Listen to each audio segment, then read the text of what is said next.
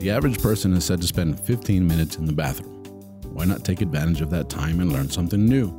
Presenting the 15 minute podcast on weird facts, crazy details, and funny particulars that you'll be able to enjoy while you're taking a sh. Well, on your free time. Welcome to The Shit with Sam Butler. Welcome to another episode of the Shit Podcast. I'm your host, Sam Butler. I'm glad to be back. It's been a few weeks. I'm sorry, y'all. Uh, I've been traveling. I don't know if many of y'all have followed me on social media, but oh, excuse me. I've had kind of an eventful few months. Um, I started out, um, as many of you know, um, my mom passed away in August, and um, all the stuff I had lined up uh, was lined up before that happened. So um, I went ahead and went on with my plans.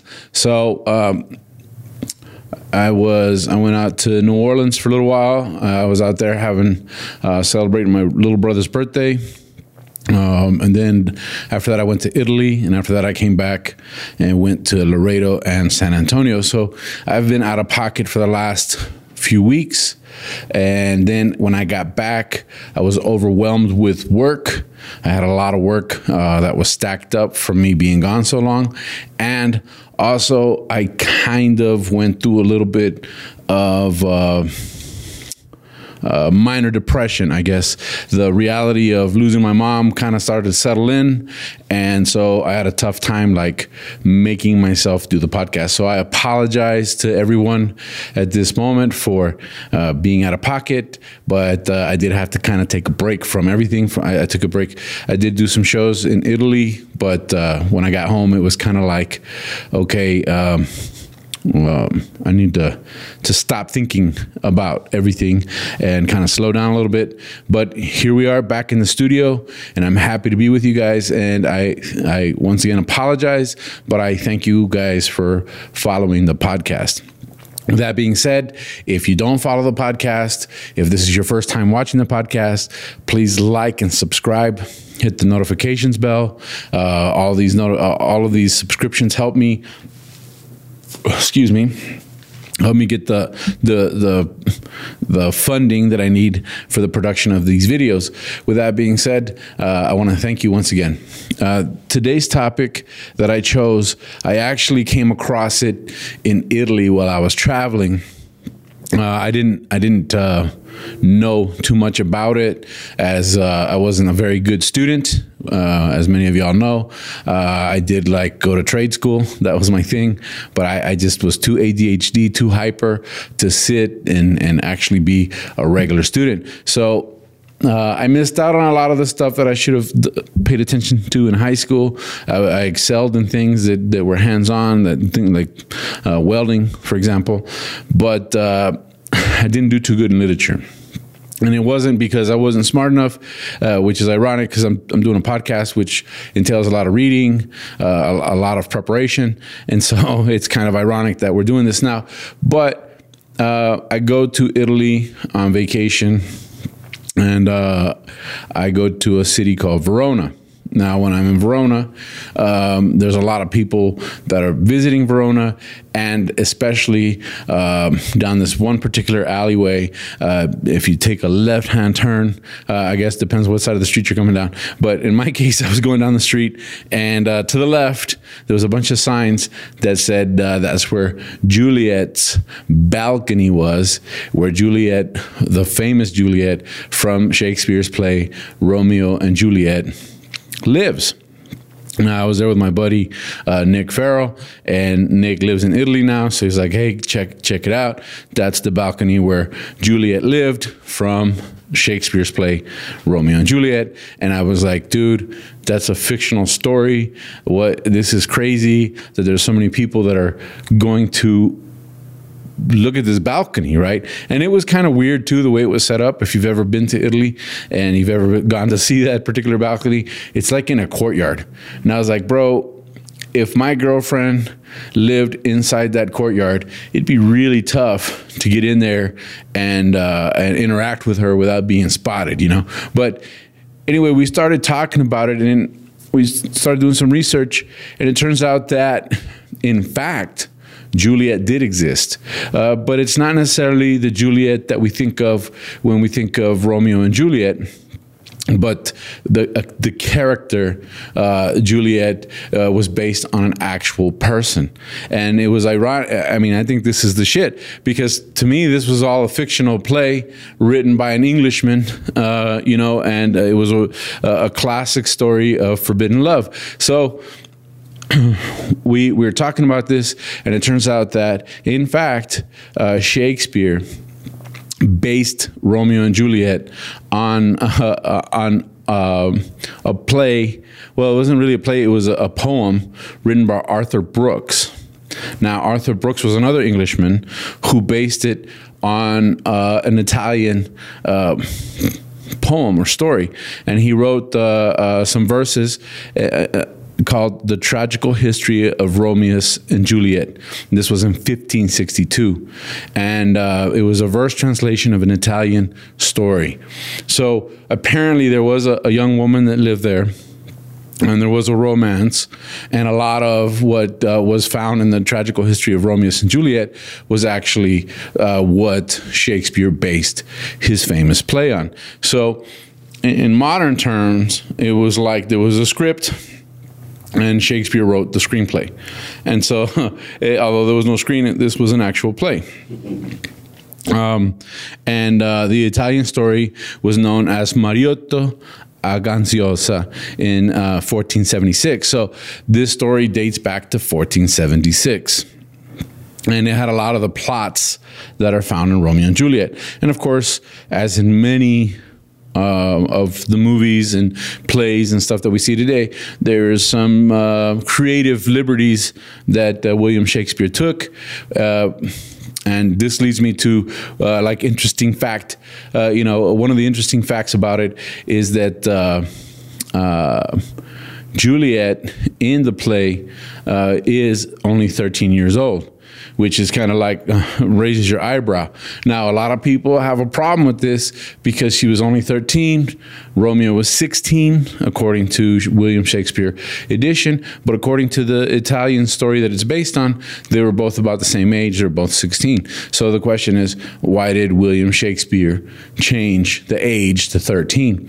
Well, he wanted there to be some sort of, you know, just different people that have discussed the term, and he wanted uh, there to be some sort of element like.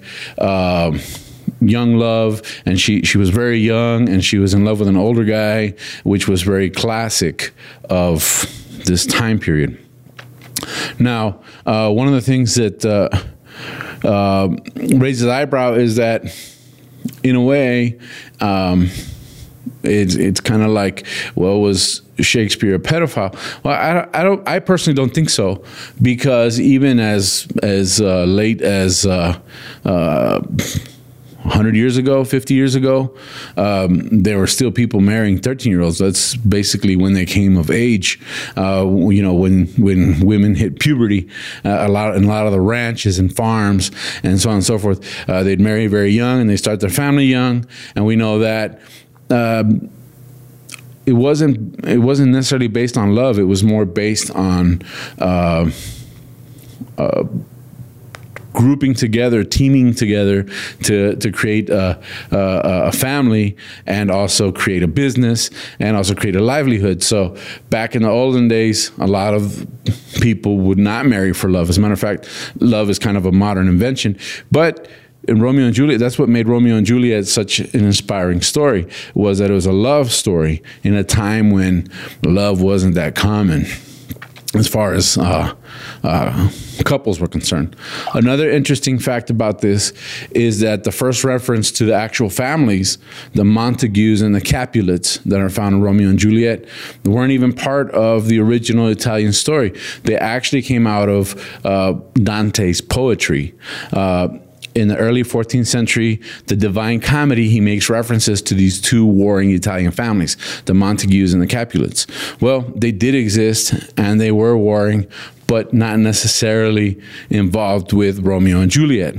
So it's kind of like the Hatfields and the McCoys in today's uh, time frame, but it, this was uh, couple hundred years before Shakespeare writes his play. So he kind of took some creative liberties from, and took pieces from different uh, uh, liter- literary works.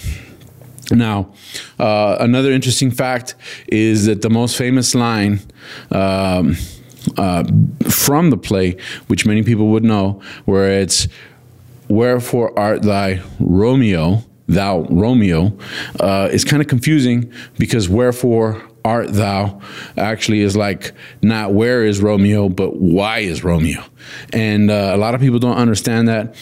I can, and this is my own opinion, I can see that it's like kind of a questioning, like why, why, why Romeo, right? So that's something that a lot of people have a hard time with. And the literal translation isn't necessarily "Wherefore art thou," but why is there a Romeo?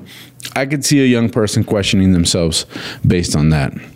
Now, here's a really interesting fact uh, that I think. Uh, is like it blew my mind when I read about it. And the fact is that uh, the, one of the most famous things, including in Verona, this town that I visited, was that there's a balcony. Well, the, the concept of balconies did not exist in England. Therefore, it, it kind of had to be described. And, and, and actually, it wasn't even, uh, it, it, speculated that it wasn't in the original Shakespearean play, um, but it was in a different play that was written by Thomas.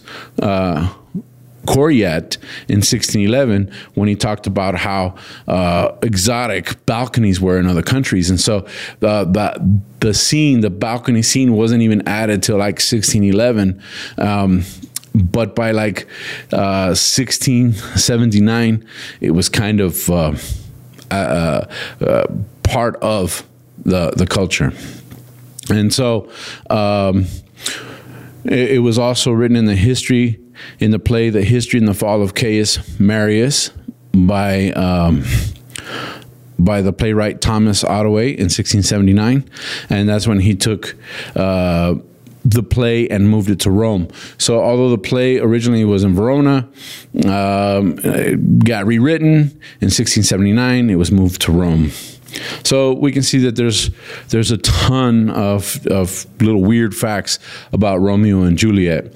Now, uh, also something that's really interesting is exactly what I was mentioning is that thousands of Valentines, Valentine's Day cards are written to Juliet each year in Verona. So yes, Juliet, Romeo and Juliet is a big tourist attraction in this city, and apparently there's tons of people that write Valentine's Day cards to Juliet, which is kind of a romantic thing if you think about it. Now, this is like uh, the royal flush.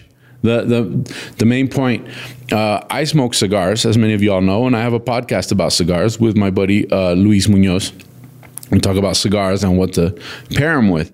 Now, one of the most popular cigars, uh, one of the, I guess, iconic cigars, is actually the cigar that I started smoking when I first started smoking cigars.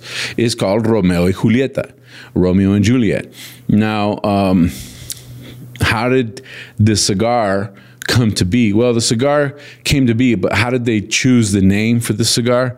Uh, that's a very interesting story. As was mentioned in one of, uh, I think it was one of our first episodes in Puros y Pistos podcast. Um, cigar rollers, known as torcedores, would be in the factory rolling cigars on a regular basis, and they would get bored. And so, uh, one of the things that the cigar, the factory owners would do is they would actually hire a reader now, the readers would read stories out loud, and they read a lot of classics like Romeo and Juliet and The Count of Monte Cristo, which Monte Cristo is also a different type of cigar. If you're not familiar with cigars, it's a brand of cigar. And so, what they would do is they'd have someone read out loud these stories to the guys making the guys and girls making cigars. Because there's women torcedoras uh, making cigars, and they became popular and. Uh, and they really enjoyed the characters. So a lot of the cigar lines that exist now, a lot of the cigar brands are actually based on these literary works, uh, and it's because uh, they became fans of them uh, while sitting at the factory uh, um, making cigars. And so I think it's a very interesting story. It's interesting to have gone to Verona. It's interesting to have seen where all of this history originated. And like I mentioned, the next time you're at the pub or you're at the uh, with a with a buddy and you're talking, you want to think about uh, mention mention Romeo and Juliet because there's a lot of weird facts and stuff I never would have thought of. So with that being said, that wraps up this episode of the Shit Podcast. I hope you enjoyed it. Thank you guys for joining me one more time. And like I said, I apologize for all of the missed episodes, but uh, we're getting back on track, and uh, hopefully you guys can continue to support our channel. With that, uh, I say goodbye, and we'll catch you on the next one.